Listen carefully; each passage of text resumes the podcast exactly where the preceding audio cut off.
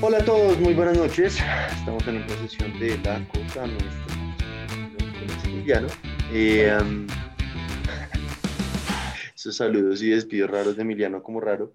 Eh, para el día de hoy tenemos noticias varias, yo creo que eh, un poquito aleatorio o misceláneo. Eh, um, vamos a darles unas recomendaciones a diferencia de eh, todos los episodios que hemos tenido hasta ahora, donde hemos recomendado más, más series o, o, bueno, en fin, cosas audiovisuales. Vamos a recomendar libros para este, eh, en esta ocasión. Eh, um, y hablaremos de, en fin, el idiota de la semana. Esta semana yo creo que está bueno. Entonces, comencemos con la noticia más reciente, el huracán Lota. ¿Qué nos cuenta de eso, Camilo?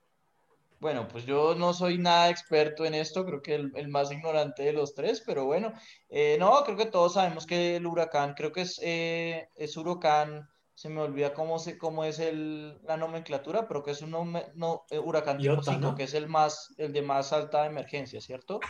Em, tengo entendido que, que pues San Andrés y Providencia, que es donde está pegando más duro el huracán, pues cerca a Nicaragua, em, están incomunicados, estamos recibiendo muy poca información y pues lo, más importante es como mandarles pues los mejores deseos a la gente que está por allá de verdad sufriendo. Yo, yo estuve en Cartagena hasta, hasta ayer, me volví ayer y, y pues la verdad es que estaba bastante, bastante pesado por allá. No me puedo imaginar cómo debe estar ahorita en, en, en San Andrés y en Providencia, que además pues la infraestructura, como estábamos hablando antes del show, eh, es un poco más precaria, ¿no? Yo estuve en Providencia hace, bueno, ya más de 10 años, pero, pero sí, o sea, genuinamente, a ver, Providencia, para el que no haya estado, es un islote pues básicamente redondo, eh, muy so, como cónico, de forma que todas las construcciones están literal sobre, más o menos sobre el agua, no, no suben mucho a la montaña, porque pues es, ya es demasiado montañoso, demasiado empinado, eh, y las construcciones es, creo que, mm, si no 100, pues 90% casas de madera, no no tiene más, o sea, no es más elaborado que eso. Entonces, obviamente, pues el último reportaje que veo acá es que se, estima el 98% de la infraestructura de la isla con deterioro. Pues claro, son, puras casuchas de madera. Eh, hasta el centro de salud creo que es de, es de madera. Entonces, eh, pues sí, pobre gente. Eh, y es que el huracán, por, en este momento lo estoy viendo y está, bueno, es, es difícil acá saber la escala porque no hay una barrita de escala, pero yo creo que aún si acaso a 100 kilómetros de la costa, menos, es que está muy encima de la costa de, de Nicaragua, y pues como todos los sabemos, San Andrés y Providencia están ahí al lado. Eh, um, sí, como siguiente noticia, eh, que fue noticia sobre todo en, en los mercados financieros, eh, fue un gran boom. Eh, Pfizer, que Pfizer fue la semana pasada, y, o, o sea, mejor dicho, el lunes de la, o martes de la semana pasada, eh, y Moderna anunció esta, esta semana, eh, hoy, hoy por la mañana, lunes, o al revés, ya no me acuerdo cuál compañía fue, en cuál orden, pero anunciaron eh, efectividad en sus pruebas de tercera fase de ya en humanos de la vacuna contra COVID de 90 y 94% de eficiencia, que pues es buenísimo, sin embargo, son de las como cinco vacunas top en, en digamos, más avanzadas, son creo que las dos que menos eh, capacidad de producción tienen, entonces, pues son como, como diría Sebastián, son pajazos mentales porque en últimas de aquí a que construyan suficiente para el resto del mundo, falta mucho. Eh, sin embargo, la noticia de hoy hizo que el S&P y el Dow Jones subieran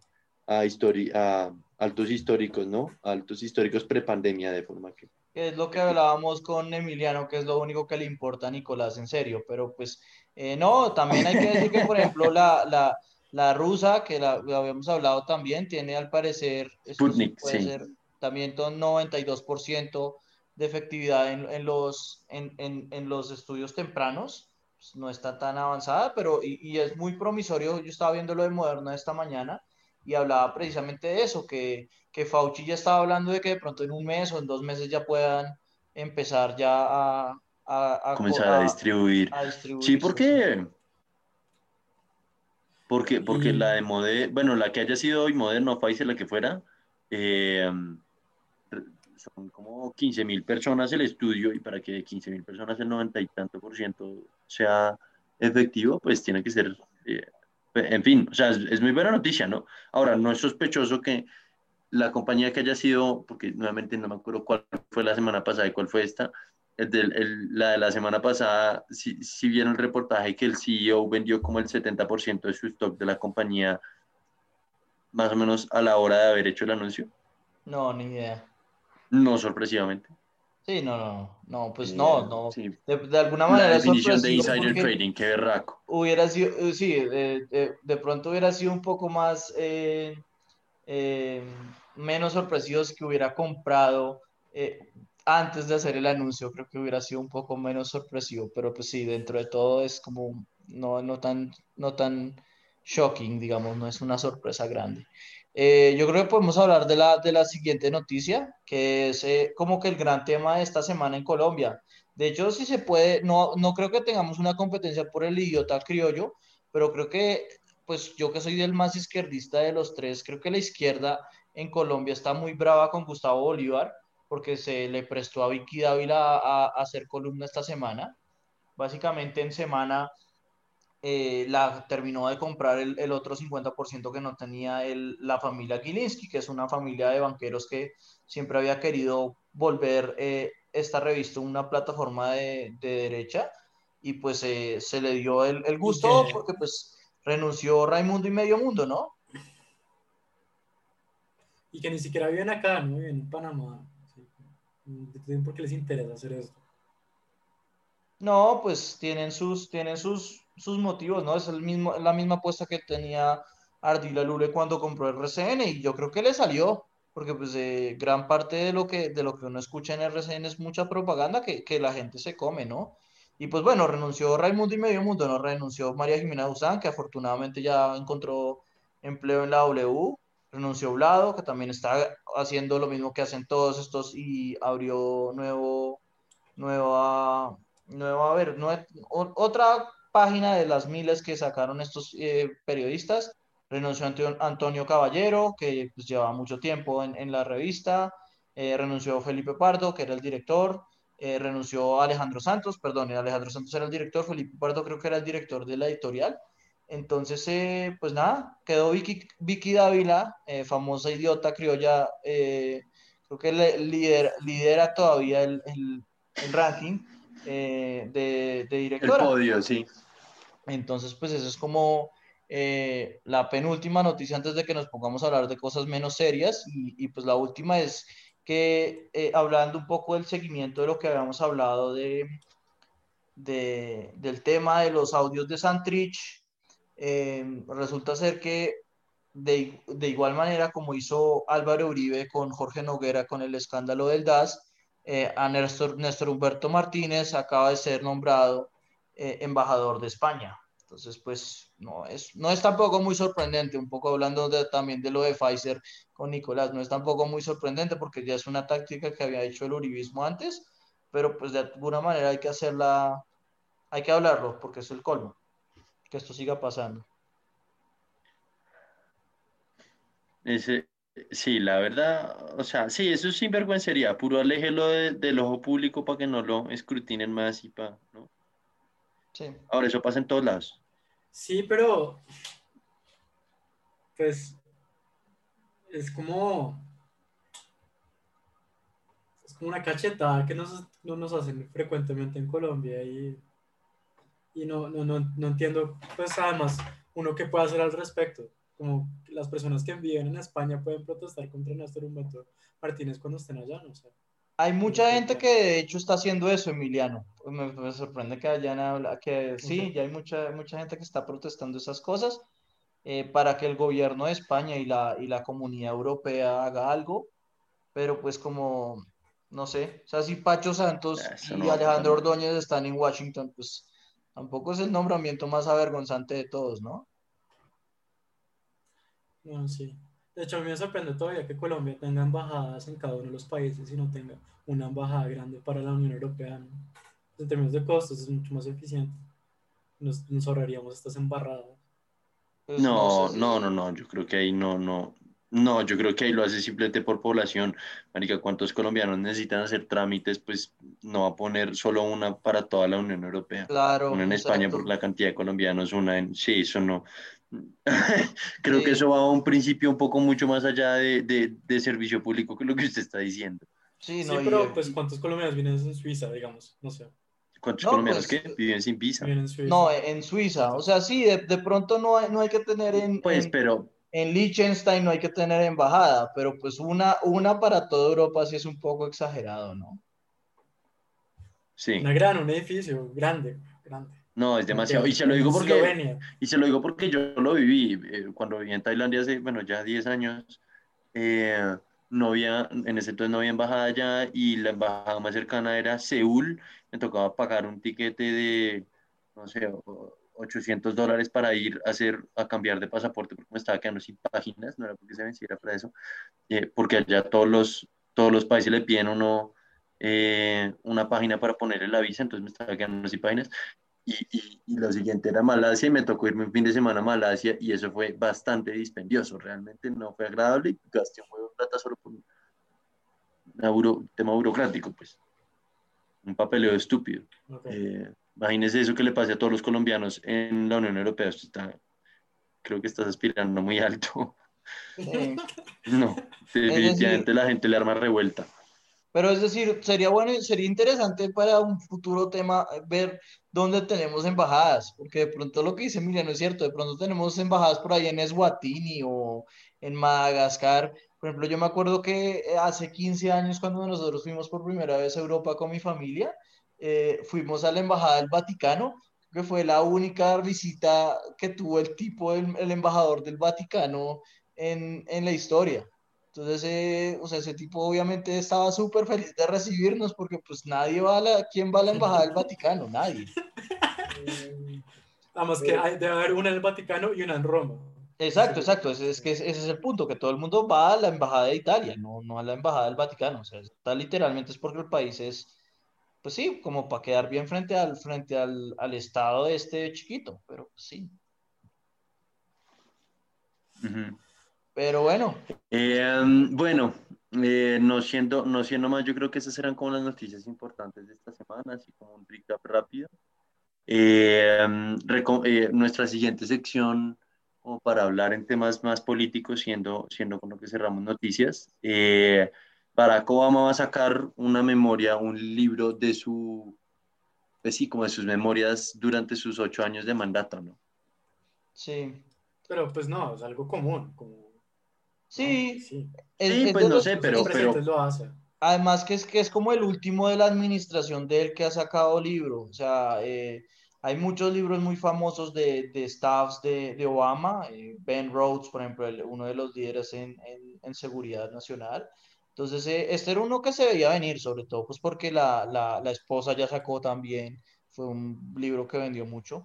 Y, y ya de hecho algo de noticias, por ejemplo, diciendo que, que él piensa que McCain la cagó cuando nombró a Sarah Palin eh, de vicepresidenta, que él piensa que eso fue uno de los giros oscuros que tomó el, el Partido Republicano, que pues yo creo que nada, nadie nos sorprende, pero pues es como ya están empezando como a sacar eh, cosas y, y sale mañana, ¿no? Creo que sale el 17 de noviembre, eh, probablemente va a ser bestseller, días. sobrada, por sobrado va a quedar probablemente número uno. Y... A ver, si era la lista de Spotify con más descargas del mundo, no va a ser el libro un bestseller, obviamente.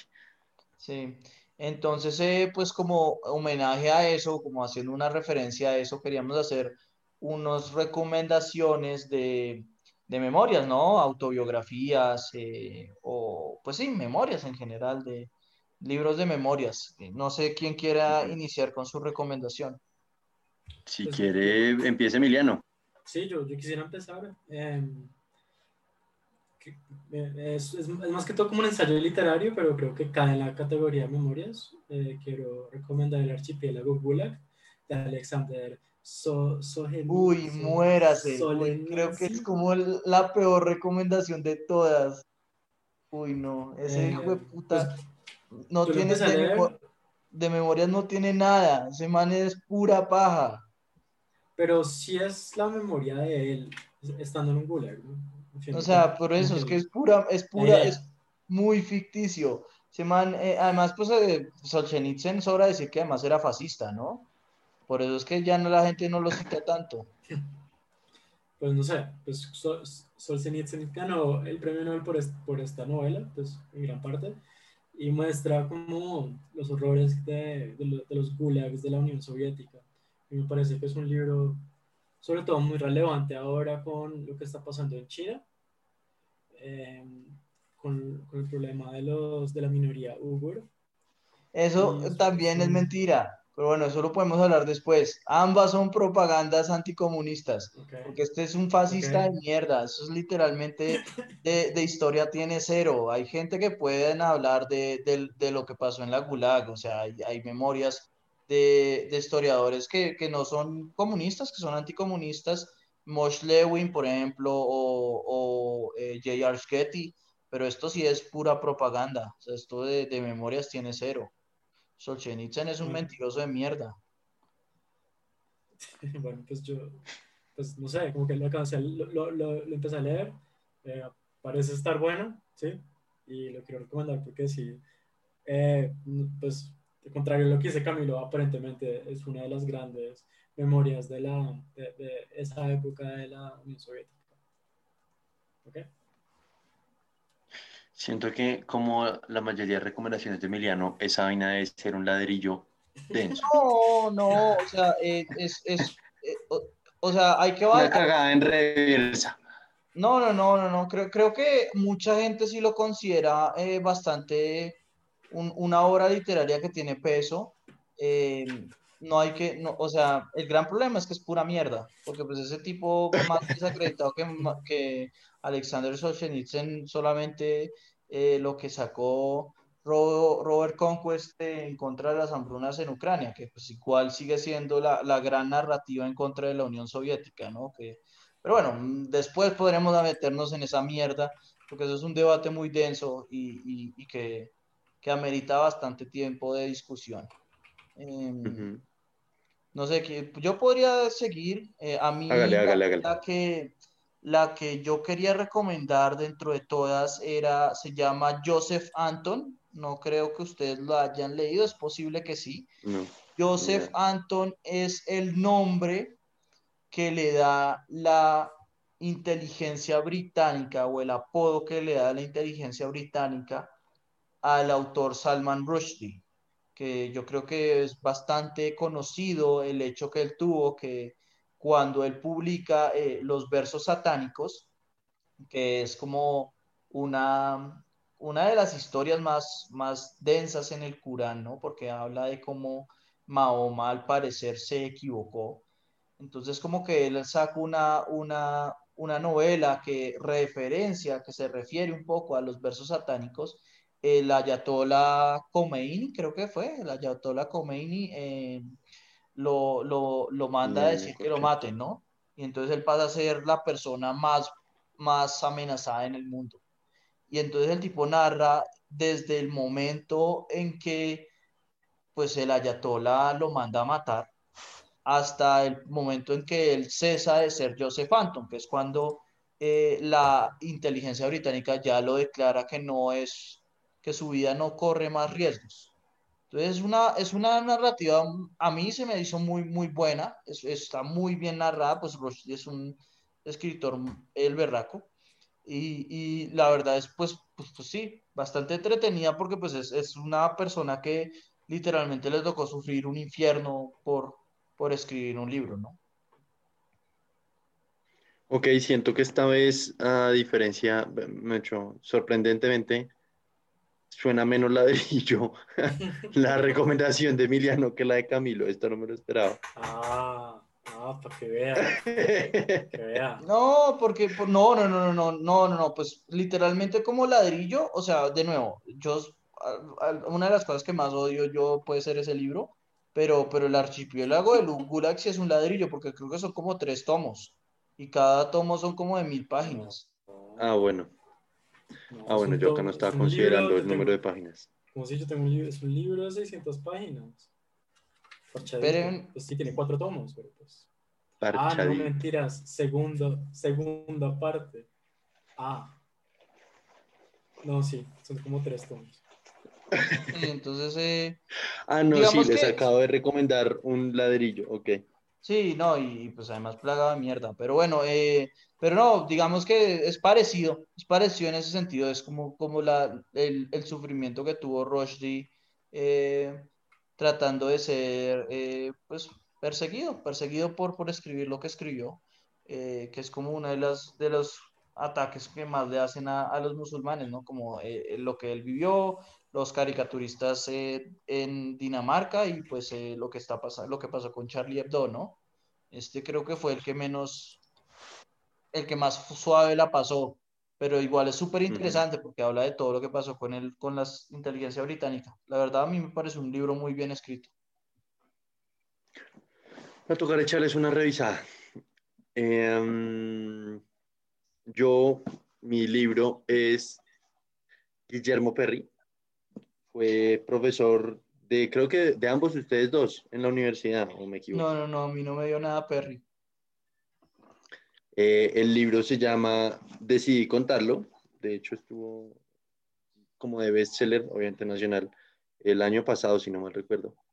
Eh, y lo recomiendo porque, bueno, el libro en esencia es una periodista entrevistándolo a él como de su visión de todos, mejor dicho, va por la historia como de Colombia, de todos los presidentes pues con los que Guillermo Perry tuvo algún tipo de relación eh, y con los que no, porque hubo, o sea, en fin, ahí pasa por, por unos años cuando él fue súper como tecnócrata, eh, luego los años en los que ayudó en la parte de la, de la constitución del 91, los años en los que se tuvo que alejar de la política porque mm, como que eh, no me acuerdo ya ni cuál es el presidente, pero el presidente que, que, subió con el que él no se llevaba ni cinco bien, entonces como que tuvo que distanciarse de eso y, recostarse un poco más en la academia.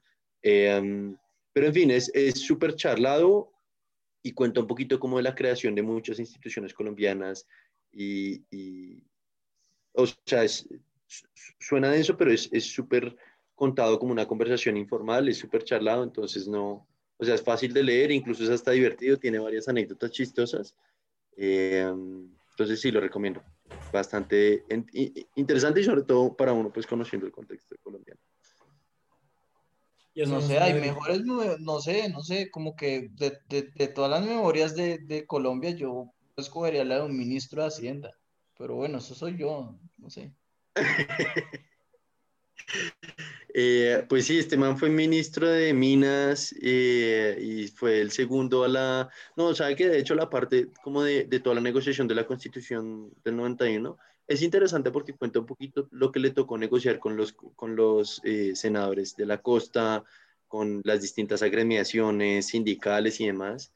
pues porque en fin hubo, como temas de, de presupuesto del Estado que tuvieron que más o menos repartirle a los departamentos todo eso. Súper interesante ver, ver que en últimas la política cuando uno la habla en la mesa con los papás es una cosa y cuando le toca ejercerla es otra vaina muy distinta. Em, yo creo que de lejos tienen que comprar el mío, eso sí, no, no hay comparación. Está bien, podemos cada uno leer el del otro y después lo comentamos en este podcast. A ver.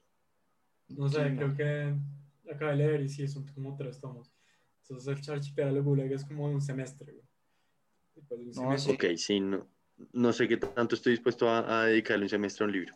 Pero bueno, pasemos a, Preferiría leer el, el archivo de, eh, que hay un archivo en Rusia de mil páginas de, de, que solamente se han transcrito, porque de lo que se sabe históricamente del, de la Gulag, así como para rápidamente, qué pena que me tire esto con esto, pero eh, sí, hay, hay, solamente un reporte en ruso que son como mil páginas. Nunca se ha traducido ni nada, solamente se ha traducido un artículo en francés y, y uno en inglés. En, bueno, yo podría mandar links al que le interese, que me, que me escriba por a, arroba Guti Camilo en Twitter. Pero preferiría leer mucho más eso en el ruso original que leer a Solzhenitsyn. Pero bueno, hablemos de un tema un poquito más, más eh, no universal, mentiras, más eh, popular. eh, o, más pop culture y para hoy queríamos hablar algo que hemos comentado en algunos episodios anteriores y es hacer los peores fines de televisión o de películas, principalmente la serie yo creo que de televisión, pero bueno, veamos qué, qué recomienda cada uno. Emiliano, que Camilo, Emiliano empezó la vez pasada, Camilo, ¿qué nos recomienda? Bueno, pues me alegro que yo haya sido el, el primero. Ojo, obviamente que acá van, van a haber spoilers, porque yo creo que ustedes van a escoger otros. Eh, primero, menciones especiales. Eh, hay uno que está Two and a Half Men, que como que el final es muy estúpido, pero pues eh, digamos que la serie no, no, no hay que darle tanto homenaje porque pues llevaba dos años casi muerta. Después de que Ashton Kutcher toma el rol, pues la, la serie no la quedó como muerta. Entonces, pues no, no cuenta tanto. Los Soprano, hay mucha gente que piensa que es un muy mal final. Yo pienso que es un buen acuerdo. Final. No me gustó, pero, pero mucha gente quedó como, eh, como sin entenderlo, ¿no? Porque es un final medio, medio extraño. Eh, pero pues para mí, de lejos, eh, el peor final se me tiró totalmente la serie. O sea, no he visto un episodio de esta serie desde que, desde que salió, que fue hace como seis años seis años y medio llevamos, pues lo, lo, cuento porque me acuerdo que estábamos en cuarto semestre, eh, y How I Met Your Mother, eh, o sea, porque para mí más lo que es terrible, el, el, punto de la serie mucho recaía sobre el final, ¿no? Es decir, cuando uno se ve, por decir algo, el final de Friends es muy bueno, el final de Cheers es muy bueno, eh, pero no necesitaban tener buenos finales porque la clave de la serie es como que son episodios y que uno puede seguir adelante. Pero hay otro final que también importa en ese, en ese sentido, pero es como que el, la moraleja de, de este universo que construyeron estos huevones era que los tipos siempre al final iban a estar felices, ¿no? Y que tenían, habían armado una narrativa al principio de, de Ted y de Robin, y los tipos se la tiraron eh, después de, la, de las cuatro temporadas decidieron irse por un rumbo y lo que hace el final de la serie es destruir todo lo que habían construido. Y todo esto, esto como la moraleja de que uno siempre el tipo va a encontrar a su alma gemela para devolverse a esa mierda del, del Blue Horn, una estupidez inmensa, o sea, lo que lo único que uno sí tiene que decir es que se veía venir, ¿no? O sea, como que la novena temporada es nefasta, porque pues además la hicieron como se supone que en, en, la cronología iba a ser solamente la última semana o la, la semana de la boda de, de, Barney y de Robin, entonces para meter 24 episodios en una semana, pues tienen que ser episodios de mierda, pero, pero pues el último episodio no solo se tira la novena, sino que se tira todo lo que vino anteriormente. Yo no he podido verme otro, otro episodio de esta serie. Ok, bastante fuerte la crítica. Emiliano. Yo, pues es que yo soy muy poco de series y hay muy pocas series que yo he seguido. De hecho, como que creo que la, las, la única que he visto, las únicas que he visto desde principio a final son Breaking Bad, ¿sí? Y Game of Thrones, ¿sí? Y sin duda alguna, es que a, lo que me da rabia es la cantidad de tiempo que yo invertí en esto, ¿sí? Yo vi, vi Game of Thrones desde el 2012, desde el 2011, ¿sí? Es algo absurdo, ¿sí?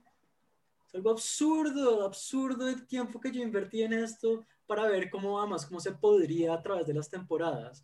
Porque son ocho temporadas, pero bueno, la verdad, como que son, son seis temporadas. Después de la sexta todo se empieza a decaer y podrir, ¿sí? Y llega ese final que es, esa última temporada que nada tiene sentido, ¿sí? Y ese final que, ¿qué carajos? Como no, no, no, no, no. Yo creo que fueron víctimas, fueron víctimas de lo que le pasa a muchas, bueno, muchas otras series, que toda la serie como que no pasa igual que How I Met Your Mother, no, no, no hay avance, no hay avance, no hay avance, y en la última temporada ya simplemente decidieron que es su última temporada y tienen que acelerar todo y embutirlo a las patadas. Sí, eh, de alguna manera eso es como un, problema, ¿no? Que es que cuando uno hace un final de temporada, uno puede dejar cabos sueltos. ¿No? Porque uno tiene que dejar a la, audiencia como deseando más. Y uno en un, final de serie es como ningún episodio del que uno hace, porque uno tiene que dejar muchos cabos atados, tiene que dejar todo hecho y que solamente haya ciertas cosas abiertas para que la gente pueda imaginarse, pero, pero no puede, es un episodio como ningún otro. Y, y Emiliano tiene razón, como un poco como lo dejaba I Met Your Mother. Por ejemplo, lo, lo que pasó con eh, el Night's Watch, es deplorable, o sea, como que uno pensaba, estos tipos van a ganar, van a ganar, van a ganar, y de un momento a otro fue que salió eh, Aria como eh, un ninja y ya, todo ese problema se, se, se, subsanó, pero pues sí, cuando, cuando el, cuando el, cuando Tyrion dice, ¿y quién puede ser mejor eh, rey que Bran? Yo casi, porque esa final lo vimos todos juntos, casi me parto a reír pero cuando después de los tres, de los cinco segundos que me pasó a decir, oigan, un segundo, este tipo lo está diciendo en serio, ya había pasado el chiste. Entonces yo fue como, ¿qué es esta mierda? Esto no es, o sea, es, un, es una aberración. O sea, yo creo que como final es peor, pero lo, lo bueno, como dice Emiliano, es que uno puede todavía verse las primeras cuatro temporadas. Creo que las primeras cuatro temporadas son muy buenas y no se las tira al final. Pero, pero pues eso es como yo lo aprecio. Pero sí, yo viendo acá en Screen Rant, eh, una serie, un, un, sitio de series muy famoso, es categorizada como la peor, el peor final de las series, ¿no? Entonces... Eh, no, es que es, es, terrible, es que desde la, desde la pelea con, del The Mountain con su hermano, este, este, tipo porque todavía está vivo, The Mountain, como que se volvió un zombie, no, un zombie, y como que ahí ya, como que ahí ya sabía que estaba viendo algo bien malo, ¿sí? Yo... Pero, pero el punto clímax de la, de, porque fue malvado hacer, eso, ¿sí? Punto clímax definitivamente fue el de Camilo, ¿sí? En donde, en donde Bran se vuelve el rey y, y todo, es que, ah, no, y Arya se va como de exploradora de, de de, de, Nuevo Mundo, como a lo Cristóbal Colón, no, terrible. no, y, y, que Jon Snow se va de nuevo al, al, al Wall, ah, todo esto no tiene nada de caos, o sea, como que nada estaba pensado, esto fue como literalmente sí, o sea, que mandarlos para algún lado, qué cara, cuando, cuando, cuando Sansa se declara reina y todo el mundo como que, ok, bueno, sí, bacano, weón. Eh, sí, no, es una mierda. Vi un video, vi un video como de los de los actores leyendo el final, los manos estaban riendo, como que no podían creer que les tocó. Que, se fuera su final, sí. Y de hecho, eh, la actriz que hace de, Emilia Clark. ¿Cómo es que se llama? Sí, Emilia, Clark. Clark. como que le preguntan, ¿qué tal el final? Y la vieja dice, pues parce, van a tener que esperar, pero la vieja está cagada en la risa. Pues claro, como, que como que cuando vimos eso lo entendimos todo que es perverso, es perverso. Sí, mm. hablando un poco más de eso con, con lo que dice Emiliano, eh, hay, no solamente es con ella, sino que les preguntan a todos y, y, todos, todos como que dan una respuesta como así, como, hoy sí, es, es espectacular y uno los, les mira la cara y es como, no, este man no cree que eso lo están diciendo, es puramente para, para promocionar. Yo me acuerdo que terminó la serie y estábamos todos, porque pues nosotros lo vimos con Nicolás en, en allá en, en, el apartamento de Nicolás con unos amigos de Nicolás y todos nos quedamos viendo, pensando, ahí deambulando. Y yo lo, fue el primero que hablé como siempre, yo dije, no puedo ser el único que le pareció que esto es un bodrio. Porque esto sí, putas de una, sí, porque... Pero, pero, pero, ¿cuál fue la contrarrespuesta de Nicolás? No, no, no, no, no, Nicolás. La respuesta de Nicolás dijo, no, no fue tan malo. O sea, sí, pero, pero, pero como que aceptándolo, un poco como los actores de Game of Thrones. O sea, yo creo pues, es que creo que Nicolás piensa que es malo, pero no piensa que esté tan malo como nosotros pensamos. O sea, no piensa que es una aberración a la, natural, a la naturaleza y a la a todo lo que hicieron en esa serie. Lo más absurdo. Como que hubo cosas muy como que hubo cosas muy George, muy George R. R. Martin que me pareció que tenían sentido que hicieran. Lo de, lo de poner a Bran fue lo único que para mí yo decía como... No, entiendo por qué. y lo peor de todo es que se ganó el Emmy. Que si estoy de acuerdo no. A ver, no, no, no, que si estoy de acuerdo no. Pero digo es, entiendo por qué George, George R. R. Martin habría puesto a Tyrion proponiendo eso. ¿Me explico? Como que digo, No. sí, lo veo. No, no, no, Eh, no, no. Pero sí, el, la otra de reina, el otro devolviéndose a eh, exiliado al norte. No, sí, un hueso. Sí, no, y, y- Eh, y lo peor fue um, que, de nuevo, se ganó un Emmy. Cuando yo descubrí que se ganó el Emmy, casi me parto de la piedra. O sea, esto es como, ese es como el Emmy peor ganado de todos. Eso es otro tema que podemos hablar, pero pues sí, como No, que, pero- ¿cómo putas van a Pero en ganar serio, es que fueron años, fueron años en, en los que estas personas construyeron unos personajes, ¿sí? Unos bastante sofisticados, y en dos temporadas los vuelven, un- los vuelven unos idiotas simplistas, ¿sí? Y terminan con esta babosa, es que es un chorro de babas, la verdad. Sí. La única Pero bueno, parte eh, buena es, es cuando el dragón quema el trono, yo creo. O sea, como que es lo único que, que, sea, que aguanta en este puto final de mierda. Pero sí, eh, bien meritorio. Entonces, Voy yo, Entonces- creo, como para cerrar este, esta sección, mi recomendación, o bueno, mi, mi nombramiento a peor serie es, y yo creo que Camilo va a estar muy de acuerdo conmigo, Smallville. No, yo no me yo nunca me vi ningún episodio de esta No se mierda. vio. No, nada, Oiga, es ¿de qué? Smallville. la de Superman. Small, Smallville, ok. Eso era algo que daban como en Warner, ¿cierto? Dan Sí. en Warner, exacto, y era, pues era la vida de, de adolescente a ya superhéroe de Superman. Eh, Y que era terrible, decían que era era como- terriblemente actuada, pero como que en últimas usted terminaba acostumbrándose a eso y ya no lo veía tan grave. Eh, pero, pero no, o sea, esto se los pongo de la, de la siguiente forma. En la temporada 8 comienzan a como a jintear al peor enemigo de Superman, que es Darkseid, eh, que viene siendo el equivalente a Thanos para los que se han visto Avengers. eh, y, y lo jintean y lo jintean y lo jintean y lo jintean y a la mitad de la décima temporada lo siguen jinteando y la, la serie tiene 10 temporadas. eh, a la mitad de la última temporada lo siguen jinteando. Eventualmente el tipo como que em, posee a lo posesión espiritual, posee a tres, a tres eh, de los amigos de Superman. Eh, más o menos está a punto de quitarle el poder a Superman. Superman dice como si me lo quieres quitar, quítamelo. Y las personas que están poseídas deciden, no, ¿sabe qué? Eh, voy a, a expulsar a este man de mi cuerpo y Superman aprende a volar y así se acaba la serie. Bueno, Eh, pues, Lo, lo después que de pasa 10 es que- años, después de 10 años uno ve a Superman aprender a volar porque sí, de la nada salta y está volando.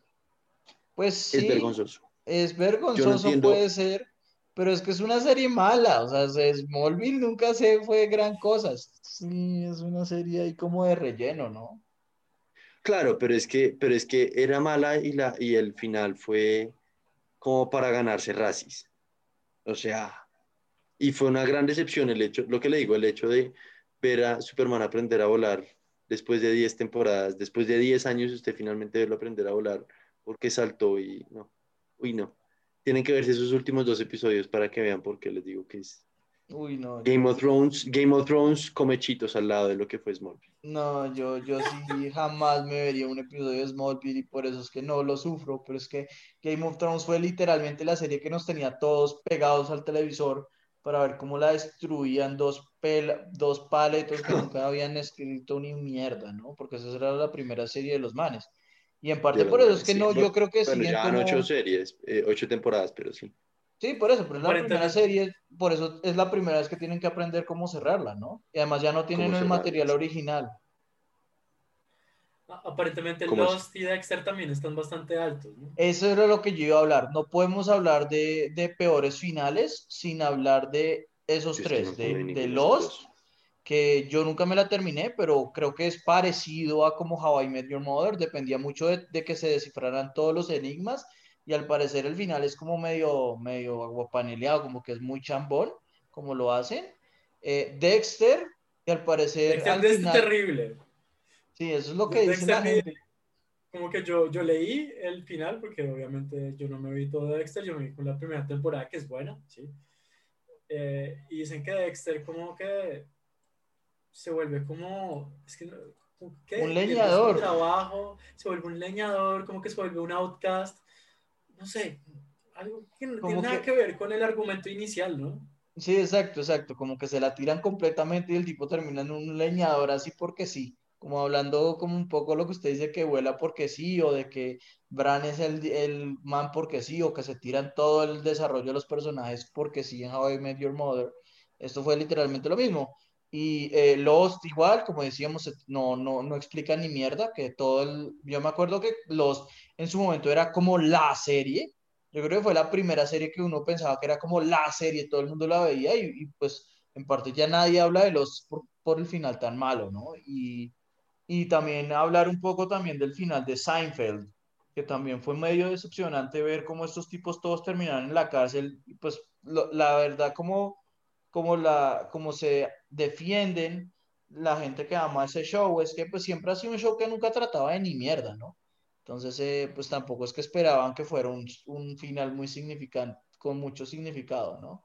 Pero sí, como que es un final que también decepcionó bastante. Esos son como los... Entonces, pero entonces, como que, ¿será que todas las series, como relativamente buenas, como que están condenadas a sufrir finales terribles? Porque hay pocas que lo, que lo hacen, ¿no? No, por ejemplo, usted, usted también se vio el de Breaking Bad. El de Breaking Bad es un final muy bueno. Eh. Sí, pero de nuevo, como que Breaking Bad es uno, ¿sí? ¿Qué otro final bueno hay de series? No, yo por ejemplo mencionaba el, el final de Friends. Ah, obviamente hay mucha gente que odia a Ross y, y pues por, por, odiar a Ross no, le, no les cae muy bien el final, pero creo que mucha gente estuvo de acuerdo con el final en su momento. El final de Cheers es muy bonito, como el tipo termina dejando todo de lado para quedarse con el bar. Eh, ¿Qué otro final eh, ustedes se acuerdan? Em, la realidad es que yo estoy de, acuerdo, medio de acuerdo con Emiliano, o sea, la mayoría de los finales son malos precisamente porque los, los showrunners no saben hacer finales. Pero no, o sea, no necesariamente tienen que ser malos y pues estos no son malos, sino que son terriblemente malos, ¿no? El de The Wire es bueno, ¿no? El de The Wire, eh, sí, sí es un buen final. No, malo. no, no, no, es un buen final, yo diría que es un buen final. Eh, con, el, con el, el canto del, del irlandés, eh, como Marlon vuelve a la esquina, se me hace muy bueno, sí, es un buen final. Sí, no, en general, yo creo que la, la, mayoría de las series tienen malos finales, pero estos que hablamos son una vergüenza, en especial desde Game of Thrones, que lo que más me avergüenza es que haya ganado el Emmy. Como hijo de putas van a darle el Emmy a mejor serie del año cuando fue una temporada de que lo único que causó fue ira y, y llanto. Pero bueno. No, a mí, a mí lo que me molesta es el tiempo, es que es, mucho tiempo. Es mucho tiempo invertido en esa vaina para que lo cierren tan mal, sí. Pero eso, bueno, eso es en todas las em, series, ¿no? O sea, lo que decía en Nicolás, se gastó 10 años viendo esa mierda de Smallville para ver cómo... Oye, ¿usted se, usted se gastó 10 años en serio? No, no, no, no, no, realmente fue unas vacaciones de universidad que no tenía mucho que hacer. Y me la pasé toda y pues sí me tiré unas vacaciones, pero bueno, últimas fueron unas vacaciones, no 10 años. Eh, venga, no, más bien porque no pasamos a, yo creo que el tema que más he estado eh, o más me emociona de la sesión de hoy, que es el idiota de la semana. Para la sesión de hoy tenemos cada uno un idiota y la idea es tratar de convencer al, a los otros dos de soportar nuestro, nuestra nominación. Entonces, eh, le doy la palabra a Emiliano. Eh, bueno, pues yo quiero hablar un poco de la presentación de Apple y de su grandioso anuncio en que se, divorcian de, de Intel y que pues Apple lo que ahora va a hacer es hacer sus propios chips tanto pues en sus, en, sus dispositivos móviles, tales como celulares y iPads, como también en sus computadores. Entonces, ¿Por qué este es el idiota de la semana? Porque hubo algún, alguna década, ¿sí? algún tiempo en el que Apple hacía pues, eh, afirmaciones fundamentadas, ¿no? Entonces los manes sacaron el mouse y decían, este es el único mouse, este es el primer mouse que existe en todos los computadores. ¿Estamos de acuerdo? Sí. Ok. Pero Ahora parece ser que Apple se volvió una, como una compañía McKinsey o una compañía como completamente desviada de la realidad, ¿sí? En la que como que dicen que su nuevo chip es más poderoso que 98% de los PCs. No dicen cuáles, ¿sí? Dicen que el, eh, su, su, CPU es la, pues como que outperforms a todos los, los, los, computadores de su clase, ¿sí? Y no dicen cuáles son los computadores de su clase ni contra quién lo compararon. Además... Pero es que, bueno, eso es por temas de competencia, que no lo pueden hacer, así como Samsung cuando sacó sus últimos audífonos, dijo que, o, sea, decía como, comparamos estos audífonos contra audífonos de la competencia y pues los nuestros están mejor diseñados porque no sale un palito blanco. ¿Sabe? Nunca, no dijeron el nombre de, de, la marca ni el nombre del branding pues de los audífonos porque no lo pueden decir por temas de competencia. Pero pues usted sabe perfectamente de qué están hablando de los AirPods. Pero sí, pero pueden decir las especificaciones, ¿no? Pueden decir cuántos... No, porque entonces, o sea, usted hablar del CPU o del procesador implica dar la marca al procesador, implica decir que es de AMD o Intel o lo que sea. Ya, ya, ya, ya entiendo. Esto fue sacado de una consultora. No, o sea, simplemente se lo estoy diciendo porque por temas legales no lo pueden hacer. No, no estoy abogando por ellos. Ok, ok, listo. No, no, está bien. Eh, pero entonces como que también sacaron unas gráficas de dudosa procedencia que no tienen, no tienen ni siquiera las, las eh, no tienen ni siquiera dimensiones en los ejes X y Y.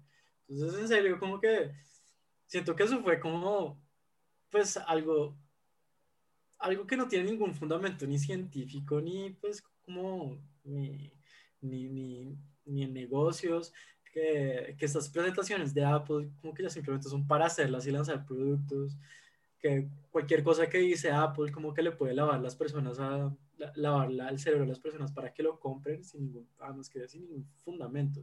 Ah, y por otra parte como que los manes lo que hicieron como técnicamente fue que también hicieron en los chips, lo que hicieron fue, fue juntar la memoria RAM en la CPU. Entonces, ya como que el sueño de Apple de que, de que fueran como máquinas completamente desechables se cumplió. Usted si tiene un computador Mac va a ser imposible eh, incrementarle la memoria RAM.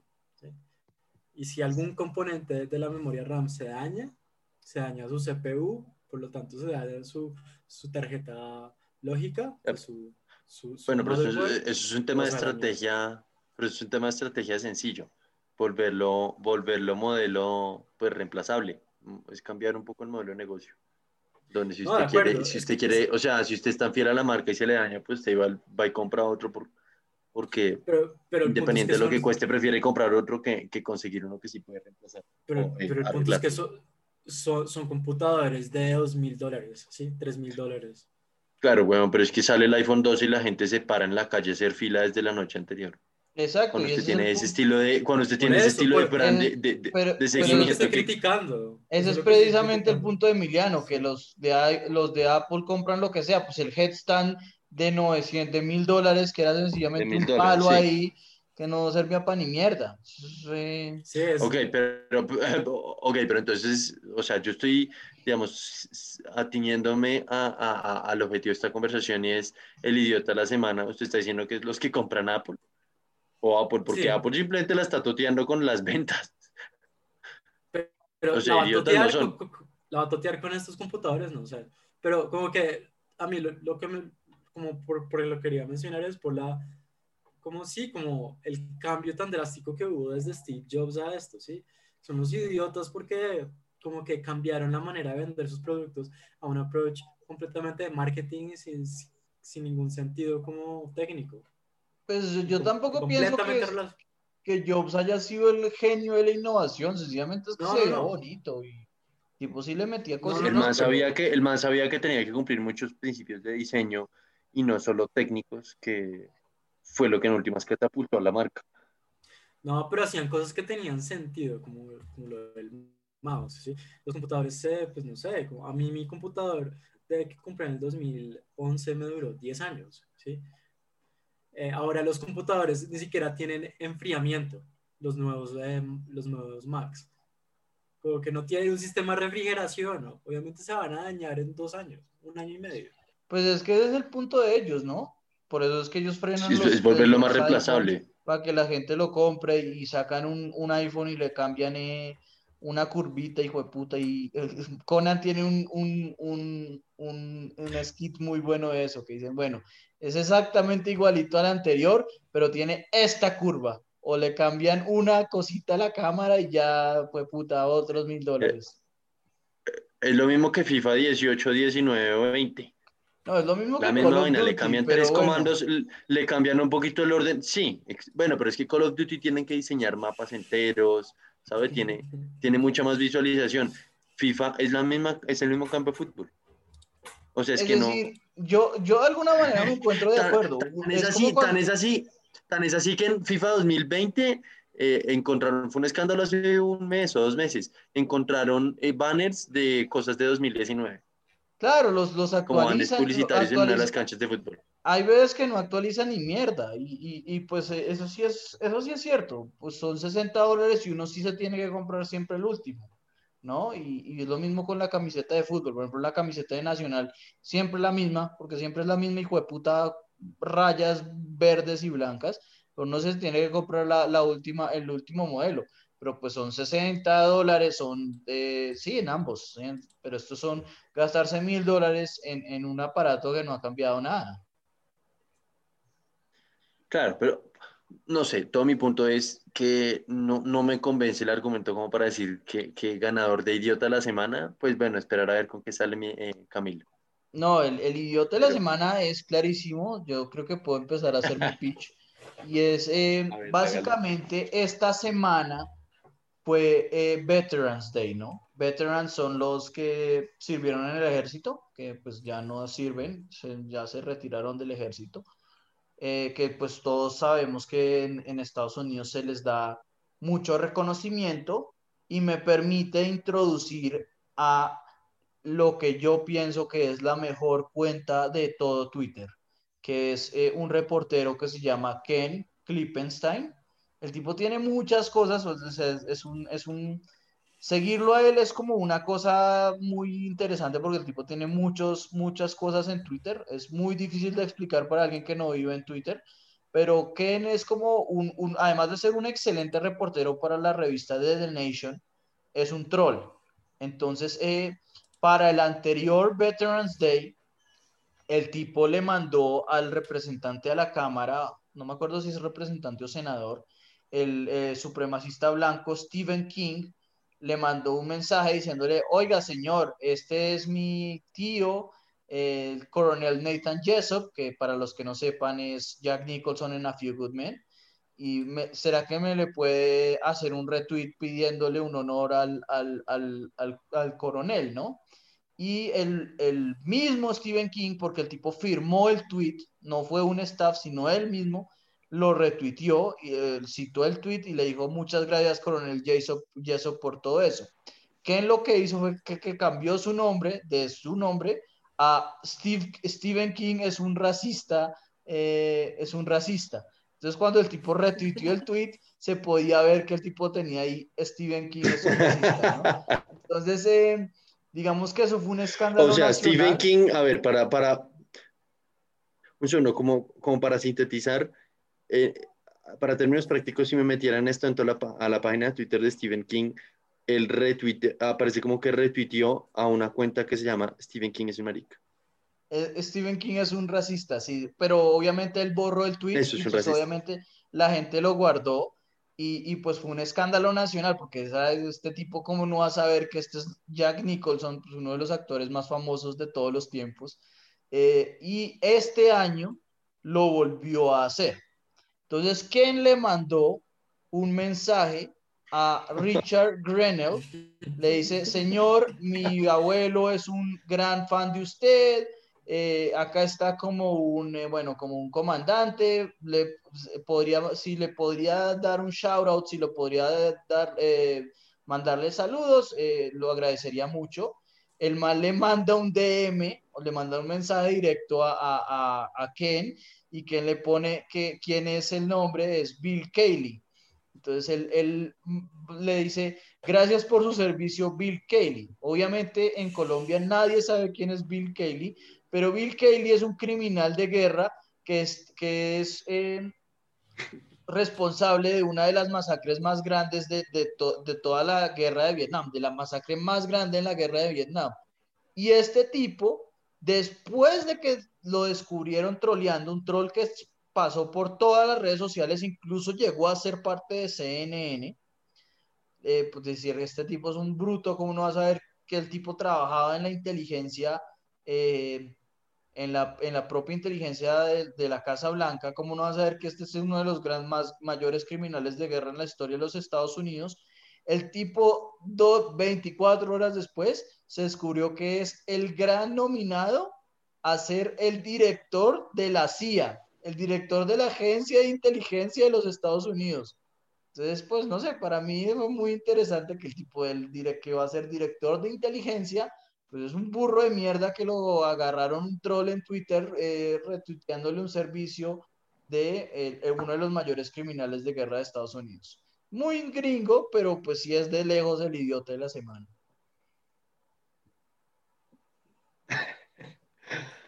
Ok, eh, o sea, básicamente es un idiota por retuitear una cuenta que no, que este tipo no, pues, o sea, en esencia no era consciente que, era un criminal de guerra, que era un cabrón de mierda, que eres uno de los más atroces gringos en la historia, entonces eh, lo, lo, agarraron diciéndole gracias por su servicio a este gran hijo de puta, o sea, es como decir, no sé, pues es que en Colombia la mayoría de los eh, asesinos eh, del ejército igual la gente los considera héroes, ¿no? Pero qué persona de verdad es, o sea, es como decir, bueno, mi, mi, mi abuelo sirvió acá para las, las resistencias y le pasan una foto de el mono Jojo y dice muchas gracias Jorge Briseño, una mierda así, es como lo más cercano en Colombia.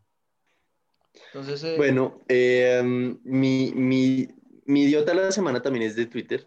Eh, y ya entrar en eso, solo quiero contar una anécdota porque creo que siendo que tenemos dos nominados de Twitter, pues no sé, viene mucho al lugar. Conozco una persona, siento que no es correcto dar, dar detalles de cuál es el político colombiano para el cual esta persona trabaja, pero en esencia es director de prensa para este político colombiano. No porque puedo estar poniendo, no porque puedo estar, puede estar siendo traqueado quién es la persona. Entonces prefiero no decir el político, pero es un político importante. Eh, básicamente estuvo en Casa Nariño, dejémoslo ahí, a ese nivel de, de político importante. Eh, y esta persona es o bueno, al menos fue en ese momento, eh, pues el jefe de prensa y el que manejaba todas las redes sociales del político, ¿no? Y esta persona hizo un error muy estúpido. El tweet exacto no me acuerdo cómo era, pero estaba hablando de alguna, o sea, alguna cosa, eh, una agenda de temas eh, geopolíticos de la región o algo por el estilo. Y entonces era una invitación, como no, pues vamos a estar discutiendo con yo no sé qué, eh, los espero a todos eh, este miércoles, era algo de ese estilo. Y el autocorrector, en vez de escribir miércoles, puso eh, este marica. Obviamente, pues sacaba de todo contexto todo el tweet y aparecía como que estuviera diciéndole marica al jefe de la Andy o algo del estilo, ¿no? Un error muy estúpido. Cambió, el autocorrector le cambió el miércoles por marica. obviamente, pues fue, en toda la semana no hicieron más que trolear a este político pues por, por eso, porque obviamente el, el, nombre de esta persona que les digo que conozco no, obviamente no es figura pública, está haciendo nombre público. Pero bueno, o sea, todo para decir que a veces uno se burla del político y ni siquiera es el político, sino un aún más idiota detrás que no hace su trabajo bien hecho. Pero bueno. Pero pues eso es eh, como, eso, eso, eso, es un error del corrector. No, porque en últimas usted tiene, o sea, tiene que revisar muy bien lo que acaba de escribir antes de ponerle publicar.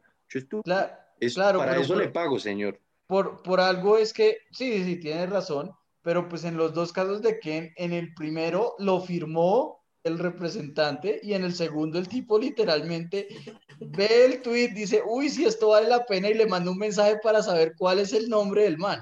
Entonces esto sí fue que el tipo hizo su trabajo y no lo hizo bien. Yo, yo, estoy de acuerdo con Camilo, es el idiota. El, de, el de, Camilo es el idiota, por autonomía. Pero, ok. Aún, no, aún no ha visto el mío, ¿no? Aún no he contado el mío. O, o si se acuerda la historia del mío. Hágale, hágale, cuéntela, No, no, no, no, no. Eso era, eso era como una anécdota que me parecía que venía al lugar. Ese no era mi, mi Ah. nominado el idiota de la semana. No, mi idiota de la semana. Mi idiota de la semana es un político que se llama Dean Browning. Es un republicano. eh, que en esencia, pues, es un republicano del estado de Filadelfia. Este tipo eh, estaba poniendo un tweet más o menos como a favor de Trump, con toda la situación ahorita de que está perdiendo la elección y la cosa, ¿no? Eh, y el tipo, digamos, que puso su tweet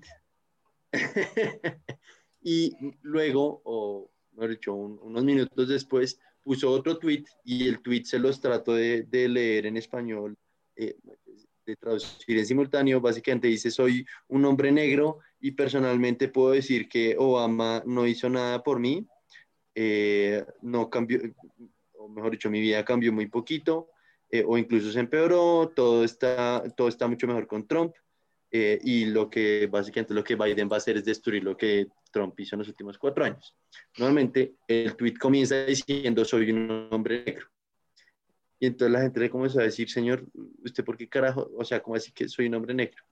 Se dieron cuenta, este, este imbécil tenía dos cuentas de Twitter, su cuenta personal y una cuenta que usaba como troll para soportar o, o retuitear eh, el contenido que ponía en su cuenta principal y, eh, a- digamos, a nombre de un tipo negro. Entonces le comenzaron a escribir el político diciéndole, oiga, ¿cómo así que usted es un hombre negro? Usted no es un hombre negro. ¿De qué está hablando? Y entonces el político, para tratar de corregirla, este Dean Browning, salió y dijo, no, no, no, es que eh, a mí esta otra cuenta de un, pues un, afro, un afroamericano me mandó ese tweet y yo, y, me, y fue un error que lo retuiteé, ¿no? Y entonces, eh, a los pocos, pues a las pocas horas, esa cuenta, que es una cuenta de, de un, eh, que es una cuenta de, ¿cómo se llama?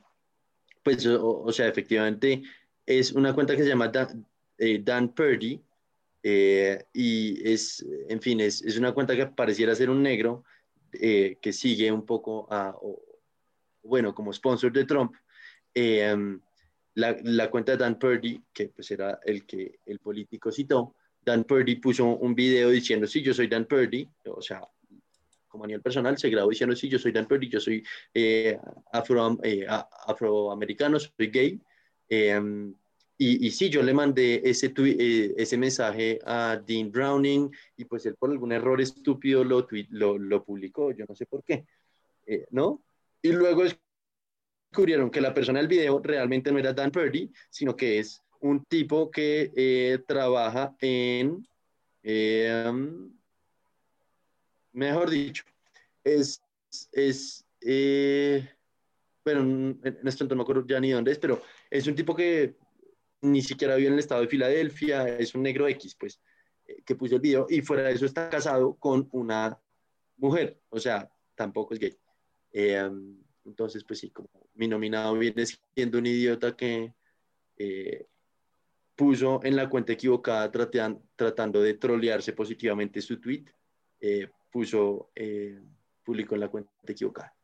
Sí, digamos que lo, la, la, única razón por la cual, o sea, esto es muy común en Twitter, ¿no? Gente que, por ejemplo, maneja las cuentas de, de, de, de corporaciones y en vez de, y en vez de publicarlo en la cuenta privada de ellos, publican en la cuenta de, de la, de, la, de la corporación cosas. Claro, eh, pero tienen que... la misma aplicación en el celular. Sí, sí, yo por ejemplo tengo el, el, el tweet de la cosa nuestra y el mío en el mismo lugar, igual pues si, si publico lo que yo quiero publicar en el de la cosa nuestra, pues no es que se arme una hecatombe la hijo de madre, porque pues no es muy distinto uh -huh. el tono, pero pues como que no es, no es una cosa del otro mundo, pasa mucho en Twitter, eh, obviamente sí es una imbecilidad muy grande, eh, entonces, pues sí, a mí se me hizo válido que lo, que lo traigan a, a, que lo trajo Nicolás a la mesa. Yo sencillamente no, no lo veo tan especial. Pues no sé. Al menos es como mi apreciación personal. Pero es pues, me parece muy idiota. Y no, solo, y no solo muy idiota. Yo no solo, yo no solo lo nomino por idiota por retuitear, eh, que por tuitear desde la cuenta equivocada, sino también al negro por prestarse para eso cuando a las pocas horas se dieron cuenta que nada tenía que ver y señor, tú para empezar no eres un gay. Sí. eres, Más lo único que claramente... tenía que hacer, lo único que tenía que hacer es lo que hacen todos, borra el tweet y tragues el sapo de que lo cogieron por huevo. Y ya. Exacto. Mucho imbécil. Y el negro también soportándolo detrás. Sí, sí, no tiene por qué apoyar eso. Eh, bueno, Emiliano, entonces, siendo así, opine, ¿cuál le parece más idiota? Está, está duro. Mm, No, el de Camilo, weón. Es que ya cuando uno es una figura pública, eh, diciendo como, pues como cagándole tan, tan feo, porque un, no sé, sí, yo creo que la de Camilo. Y no, es que es muy bueno. Y eh, toca esperar a ver qué, qué, con qué sale Ken el próximo año. Pero por favor, sigan a Ken, es lo máximo. Es, lo- es que es muy, muy gringo, pero igual también es muy bacano ver cómo el tipo trolea, porque el tipo es un man que tiene 250 mil seguidores y el pobre man las salió a decir como, sí, me engañaron, no puede ser que esto es lo que hace la gente en, en esta, en esta red. Como no, sea huevón. Pero bueno, eh, pues eso fue todo, ¿no? De todas maneras hablamos de bastantes cosas. Sí. Sí, siendo así, yo creo que podemos dar por cerrada la sesión de hoy. Eh, muchas gracias a todos los que nos sintonizaron y nos vemos la próxima semana. Suerte. Chao. Sí, chao. Parece Ay, puro un